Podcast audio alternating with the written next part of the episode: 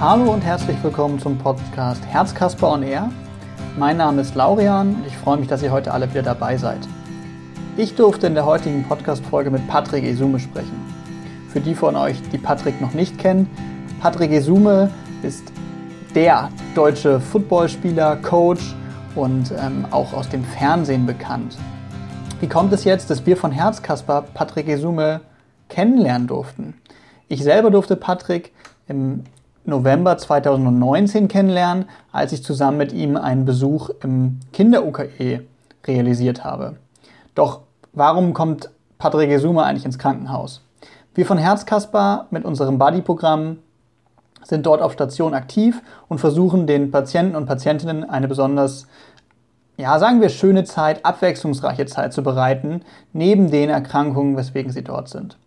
Und im Zuge dessen haben wir vor einiger Zeit dort einen Briefkasten installiert, in dem die Patienten uns ihre Wünsche anvertrauen konnten. Sachen, die sie einfach nochmal erleben wollten, Sachen, die sie schon immer machen wollten und die wir vielleicht möglich machen können.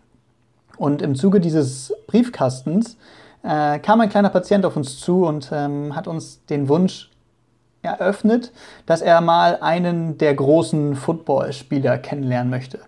Mittlerweile ähm, sind, haben es auch einige Deutsche in die amerikanische NFL, die dortige Profiliga geschafft. Und ähm, die sind natürlich, kann man sich vorstellen, relativ schwer zu bekommen in so einem Kinder-UKE in Hamburg. Also haben wir uns etwas umgeschaut und sind dann mit Patrick auf einen ausgewiesenen Experten im, im American Football gekommen und haben ihn angefragt und es hat wunderbar funktioniert.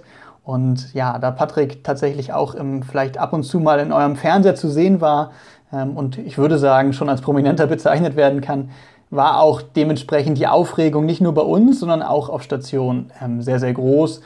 Viele aufgeregte PflegerInnen, die dort äh, sich äh, noch einen kleinen Blick erhaschen wollten. Und ja, im Oktober 2019 konnten wir dann den Besuch möglich machen. Und ähm, ja, es hat mich sehr bewegt, dem kleinen Fan seinen großen Wunsch zu erfüllen und die Zeit kurz die Zeit sein zu lassen, vielleicht einmal kurz zu vergessen, wo man gerade ist, sondern einfach nur in diesem Moment zu leben. Was Patrick aus dieser Situation mitgenommen hat, wie er grundsätzlich zu diesem ähm, ja, in Deutschland doch relativ ungewöhnlichen Sport American Football kam und was er selber von diesem speziellen Besuch mitgenommen hat, das könnt ihr jetzt in der Folge hören. Ich wünsche euch ganz viel Spaß. Los geht's. Hallo Patrick. Moin. Erstmal schön, dass du da bist. Viele von ähm, unseren ZuhörerInnen werden dich wahrscheinlich vielleicht schon mal über die Bildschirme ähm, ja, flimmern gesehen haben. Ich versuche dich in ganz, ganz kurzen Worten vorzustellen. Wenn da irgendwas ganz falsch ist, gerätst du einfach rein und sagst Bescheid. Äh, du bist waschechter Hamburger Jung, in Hamburg geboren und aufgewachsen, ähm, bist dann hier groß geworden und dann irgendwann zu deinem, ja, vielleicht deiner Bestimmung, würde ich fast sagen, dem Football gekommen. Wie kommt das dazu, dass man in Hamburg zu so einer ähm, ja, vielleicht doch damals noch Nischensportart kommt? Ja, damals war American Football definitiv noch eine, eine Nischensportart, aber es fing an, dass jemand, ähm, der bei mir in der Gegend gewohnt hat, der älter war als ich, äh, gespielt hat. So habe ich schon mal ähm, Football gesehen, mit dem Ball geworfen ein bisschen. Und dann irgendwann hat mich jemand mit zum Training genommen und dann war ganz schnell klar für mich, Fußball ist nicht mein Ding, da war ich auch nicht talentiert genug äh, Football ist das, was ich mag, äh, war lieber auf den ersten Blick, ja, und dann äh, bin ich da irgendwie hängen geblieben. Okay. Und der Football, der ist ja dann doch, würde ich sagen, doch relativ körperbetont, wenn man sich da den Fußball mal im Vergleich anguckt. Du hast aber dann nach der Schule trotzdem etwas gemacht, was vielleicht da zu diesem Klischee-Footballer gar nicht so passt. Du hast Heilpädagogik studiert. Wie kam denn jetzt dann doch vielleicht so dieser, kann man sagen, Wechsel zustande?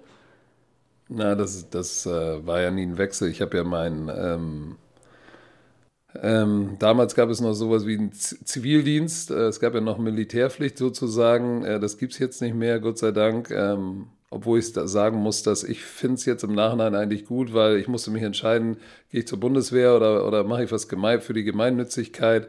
Ähm, habe das dann im Friedrich-Robbe-Institut in einer heilpädagogischen Einrichtung gemacht und äh, da, war mir, da war mir sofort klar, ähm, mit behinderten Kindern äh, zu arbeiten, als Lehrer denen was mitzugeben, das, äh, da war für mich ganz klar, das ist der Weg, den ich gehen will. Deshalb bin ich dann diese Route gegangen.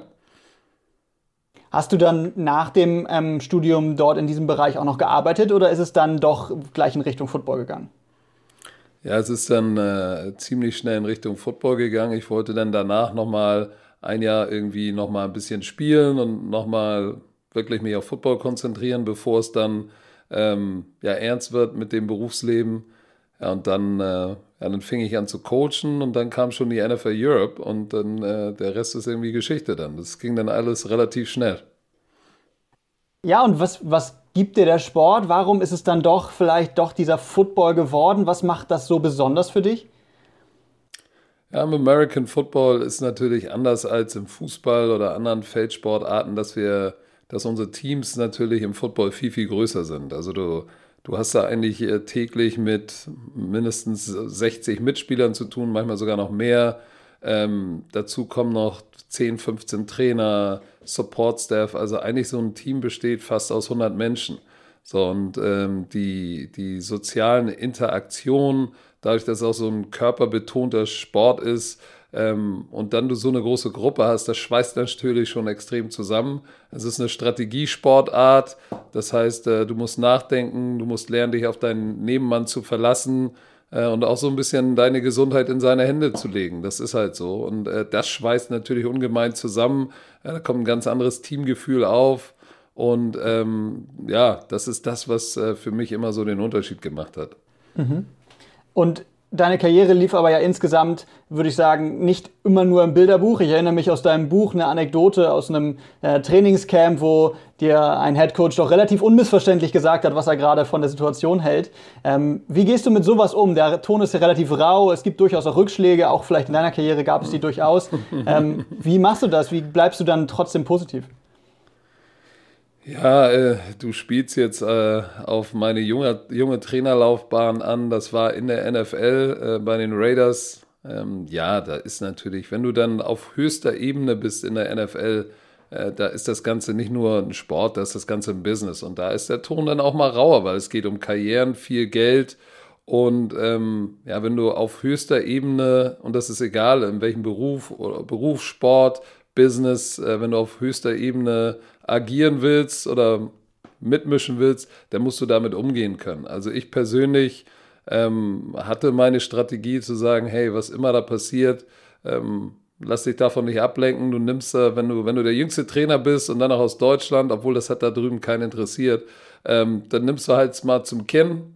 So, aber äh, nimmst so viel Information mit, wie du kannst und sammelst die äh, und lässt dich nicht von irgendwelchen negativen Energien oder wenn dich einer anschreit, davon äh, irgendwie abbringen. Weil ansonsten, äh, wenn du dann anfängst, drüber nachzudenken, oh, habe ich Scheiße gebaut oder nicht, und äh, äh, dann, dann fängst du an, nicht mehr das zu genießen, was gerade passiert. Und als junger Hamburger Kerl dann irgendwie äh, sich in der NFL wiederzufinden, das, äh, da musst du dich selber zwicken, weil eigentlich gehörst du als junger Hamburger nicht in die NFL. So, und äh, deshalb habe ich mir immer gedacht, wenn mich da einer anschreit oder es schlecht läuft, meine Güte, mehr als nach Hause schicken können sie dich nicht. Ja, du sprichst irgendwie schon an, dieses, dieses Leben im Moment. Aber was ich da auch raushöre, ist, dass du quasi immer wieder die neue Herausforderung suchst und dich versuchst irgendwie immer weiterzuentwickeln. Das zieht sich ja dann doch irgendwie so ein bisschen durch. Und du wirst ja von allen eigentlich nur der Coach genannt. Also in, in, in der Medienwelt würde ich sagen, kennt man dich vielleicht unter diesem Namen. Aber was bedeutet mhm. Coach sein eigentlich für dich? Du warst Trainer von verschiedenen Mannschaften, von verschiedenen SportlerInnen. Ähm, aber was ist Coach sein für dich? Ja, Coach sein ist für mich mehr als nur. Ähm, für mich ist ein Unterschied zwischen einem Coach und einem Übungsleiter. Ein Übungsleiter leitet eine Übung und sagt dir, äh, wie du die Übung und wie, der, wie du den Sport bestmöglich umsetzt. Ähm, als Coach hast du, hast du noch andere Aufgaben, äh, meiner Meinung nach. Aber das ist natürlich wahrscheinlich auch mein heilpädagogischer Hintergrund, dass du, dass du deinen Athleten und deine Mannschaft einmal individuell, den einzelnen Athleten, ganzheitlich an, äh, anschaust und auch ganzheitlich ab, äh, abholst mit allem, mit seinem Privatleben, mit seinen Schwer äh, Stärken, Schwächen, vielleicht auch Ängsten und Bedenken und dann ähm, auch das Ganze ganzheitlich, wie passt er in die Gruppe des Ganzen und wie fügst du das Ganze zusammen. Und das ist für mich Coaching und dann natürlich darüber hinaus auch immer äh, sowohl dem individuellen Spieler als auch dem Team was mitgeben, was über den Sport hinausgeht. Ich bin der festen Überzeugung, dass äh, ich hatte Glück irgendwie äh, immer irgendwo mich rumzutreiben, wo wir gewonnen haben. Ähm, einige sagen, ich hatte immer Glück. Äh, ich würde fast behaupten, das ist nicht, weil ich jetzt als Trainer äh, strategisch allen anderen Lichtjahren voraus bin, sondern weil ich verstanden habe, dass es am Ende des Tages um Menschen geht. Genau, das zeigt sich ja vielleicht auch in deinen Stationen. Du hast in Sportarten, du hast vorhin erzählt, ähm, fußballerisches Talent hat damals nicht ausgereicht, um da ähm, Fuß zu fassen. Trotzdem warst du unter Dieter Hecking bei dem HSV und hast da durchaus ähm, dir das mit angeguckt. Du hast ähm, mit ähm, Jagayev einen Boxer mitgecoacht. Ähm, das sind ja durchaus andere sportliche Herausforderungen, ganz abseits vom Football. Ja, aber wie gesagt, am Ende des Tages ist es Sport und die meisten, sage ich mal, erfolgreichen Sportler ticken dann doch ähnlich oder haben ähnliche Herausforderungen. Ähm, und darum geht es dann ja auch. Ich, ich habe natürlich keine Ahnung, ähm, ich kann Dieter Hecking, konnte ich nicht helfen als Fußballtrainer, habe ich keine Ahnung von. Ähm, ich kann auch Ruslan Chagayev, konnte ich auch als Boxer nicht besser machen. Das hat äh, äh, Pedro Diaz oder Arthur Gregorian gemacht. Aber äh, es gibt natürlich noch mehr als äh, die graue Theorie und die X's und O's. Wie gehe ich mit, wie bereite ich mich physisch vor und wie gehe ich mental an eine Herausforderung ran? Und das war äh, und wie, welche menschliche Beziehung habe ich zu dem Athleten? Und ich, wie gesagt, ich glaube, das, das war der Unterschied, warum ich vielleicht andere und mehr Stationen, ähm, wie auch die U21-Nationalmannschaft mit Stefan Kunz, warum ich andere und auch diverse Stationen im Sinne von verschiedene Sportarten hatte, äh, die andere Trainer nicht hatten. Nicht, weil ich mehr Qualifikation habe äh, in dem Sport. Zwischen dieser sportlich geprägten Zeit und Tätigkeit als Coach blitzt aber immer noch irgendwie kurz, finde ich, diese, dieser heilpädagogische Hintergrund, wie du selber schon gesagt hast, der ist da dann doch noch mit dabei. Ich selber durfte dich kennenlernen persönlich, als wir zusammen einen Besuch realisiert haben im Rahmen von Herzkasper. Das Ganze war im mhm. Oktober 2019. Magst du vielleicht kurz erzählen, was da abgegangen ist, was, wie das eigentlich abgelaufen ist? Ja, da ging es um den kleinen Sebastian, ähm, der, der hier nebenan, ich wohne ja, ich wohne ja in Eppendorf direkt äh, bei, der, bei der Kinderklinik ähm, hier in Eppendorf und, und die Station ist wirklich, ich, ich gehe aus meinem Haus, und dreimal um die Ecke und ich bin, ich bin da. Und als ihr gefragt habt, ob ich äh, da vorbeikommen möchte, habe ich natürlich sofort gesagt, ja, klar, äh, kleiner Fu Footballspieler. Ähm, so, das war, stand für mich außer Frage. Ähm, und ja, dann bin ich da vorbeigekommen, dank euch. Und äh, ich, ich sag mal so, ich bin dafür sehr dankbar, dass ich das durfte, weil ich bei dem ganzen medialen Hype, den man so hat, ähm, ist, das, ist das immer wieder ähm, ein guter Realitätscheck, der einen wieder zurück in das Jetzt und Hier bringt. Äh, und auch äh, einen wieder refokussiert auf das, was wichtig ist. Weil ich bin selbst Vater, äh, durfte dann da auch seine Mama kennenlernen, dann später auch den Papa. Ich habe ihn dann nachher noch ein paar Mal besucht, ich habe ihn zum Training eingeladen. Äh, wir haben versucht, ihn nach, äh, zu einem London-Spiel zu bringen. Ging natürlich aufgrund seiner äh, medizinischen Verfassung damals nicht. Ja, und äh, das war, das war schon sehr bewegend, weil er hat sich gefreut, ich habe mich gefreut. Wir haben noch Björn Werner angerufen, spontan per FaceTime. Ähm, und, und Sebastian ist, ist, ist nicht nur mir, sondern auch ähm, ähm, Björn Werner auf jeden Fall äh, im Herz und im Kopf geblieben. Ähm, wir haben ihn, ja, wie gesagt, nochmal ein paar Nachrichten geschickt. Und äh, das, war, das war schon was Besonderes. Ähm, ja, es war natürlich dann ganz schön hart, als mir seine Mutter, wir sind dann in Kontakt geblieben, äh, via WhatsApp dann geschrieben hat, dass Sebastian es nicht geschafft hat. Wie gehst du mit solchen Erfahrungen um? Du hast natürlich auch in der Familie, da hast du schon drüber gesprochen, auch ähm, durchaus schwere Erfahrungen machen müssen. Wie selber, wie kannst du selber damit umgehen, dass es dann doch so ja, bedrückende Eindrücke gibt. Und ich glaube, in dieser ähm, Arbeit mit, du hast vorhin ähm, geistig behinderte Kinder angesprochen, mit die du als Heilpädagoge auch ein Stück weit betreut hast. Wie schaffst du es, damit umzugehen?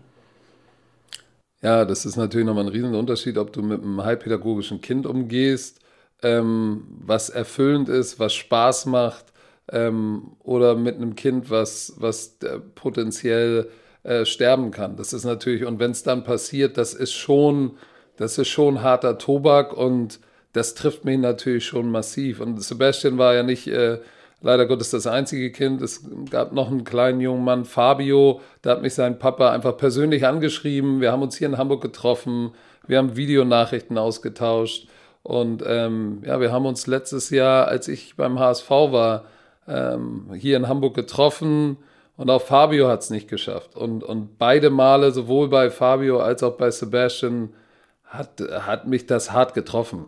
Also da gibt es gar nicht zu, zu rütteln ähm, weil du natürlich auch eine Beziehung hast zu nicht nur zu dem Kind, zu den Eltern. Wenn du selbst Papa bist, dann kannst du dich da reinversetzen. Ich habe meine Schwester verloren ähm, 2004. Das heißt, ich, ich, ich kann so ansatzweise nachvollziehen, äh, natürlich durch meine Mutter, wie es ist, ein Kind zu verlieren. So, und das, das ist schon ein hartes Brot. Ja, wie geht man damit um? Ich bin dann tatsächlich ein paar Tage und, und äh, da kann man auch, da, da kann mir auch keiner sagen, hey, ja, du hast ihn noch nur drei, vier Mal gesehen und ein bisschen telefoniert. Das ist egal. Wenn du, wenn du empathisch bist, äh, dann nimmt dich sowas mit und, und die, so eine Nachricht, die nimmt mich mit. Da bin ich ein paar Tage echt, echt im Loch drin.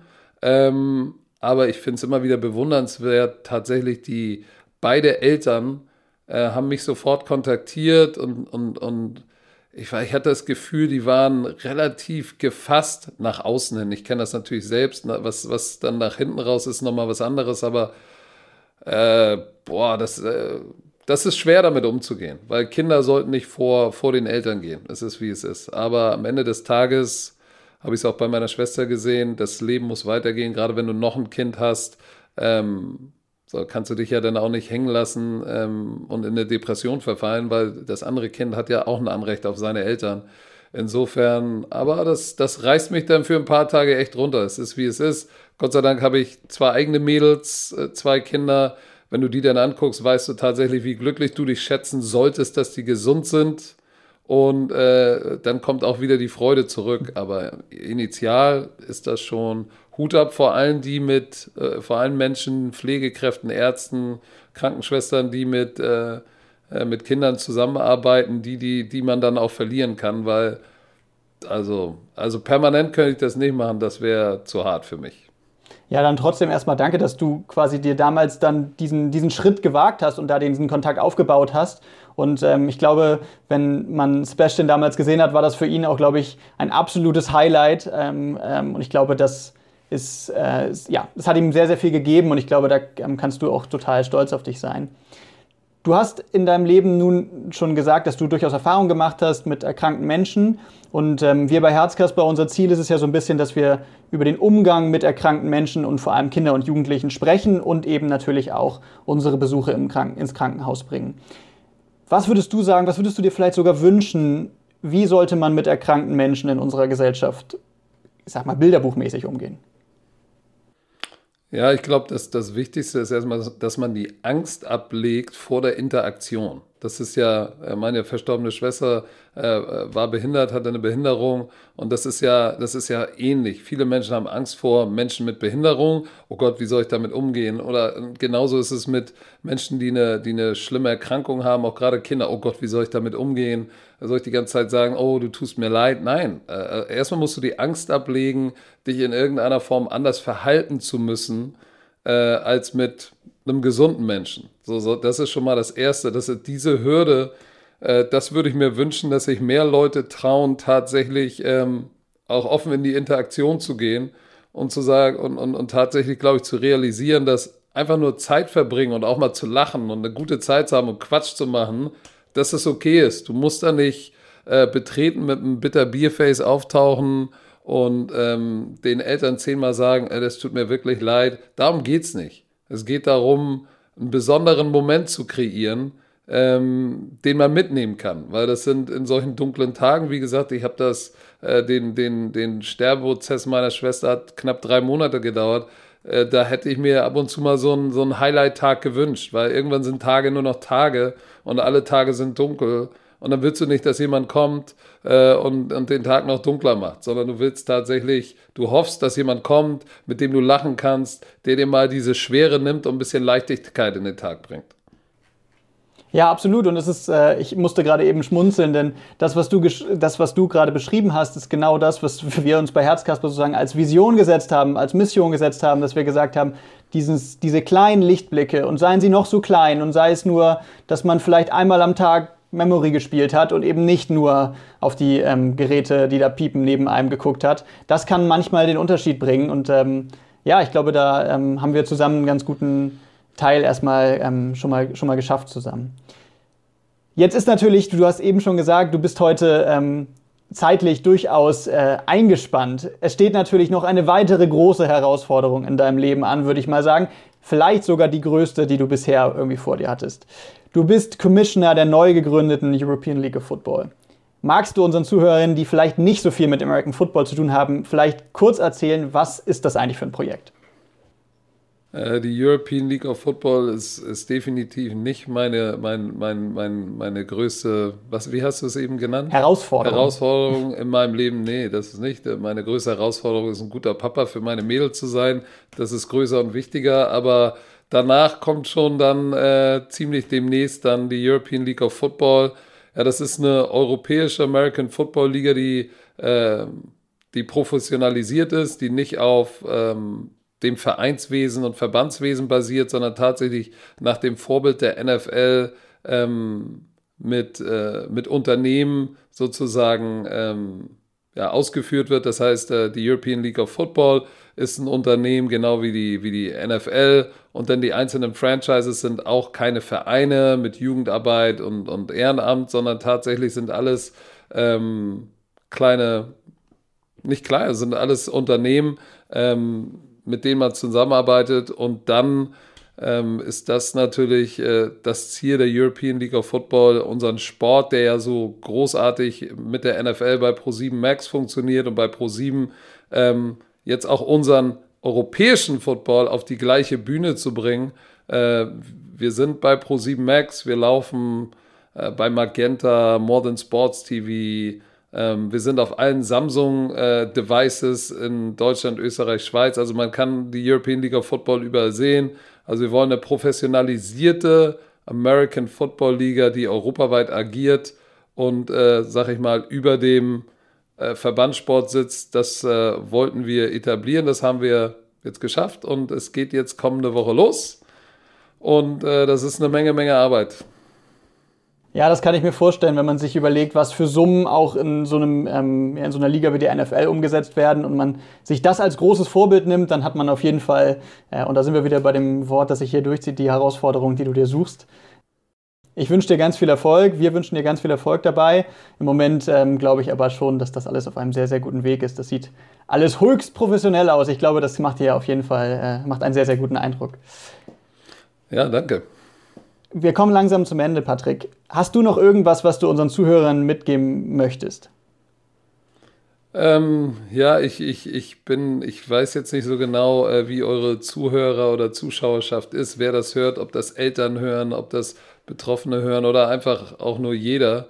Ähm, äh, ich glaube, für jeden, der das hört, ähm, das Wichtigste oder die Message von mir wäre tatsächlich, wenn ihr könnt, kreiert einen Lichtblick. Wenn es nur einer ist, wenn es einer pro Woche ist oder einer im Monat oder einer nur generell, aber jeder hilft. Ähm, und wie gesagt, wenn ich irgendwas tun kann, immer gern Bescheid sagen. Ähm, es gibt Sachen, für die nehme ich mir immer Zeit, egal wie viel los ist.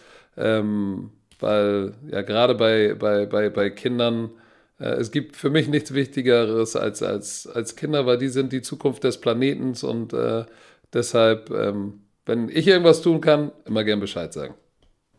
Super. Vielen Dank, Patrick, ähm, dass du dir jetzt neben deinen ganzen Herausforderungen noch ähm, Zeit freigeschaufelt hast, um kurz mit uns zu sprechen. Ähm, ich wünsche dir ganz viel Erfolg. Einmal natürlich für deine neue Liga, aber auch natürlich im Persönlichen, dass äh, vielleicht auch dort ein paar Lichtblicke kreiert werden und vielleicht kreuzen sich die Wege mit Herzkasper ja noch einmal. Vielen Dank fürs Zuhören an euch alle und bleibt gesund. Danke, tschüss.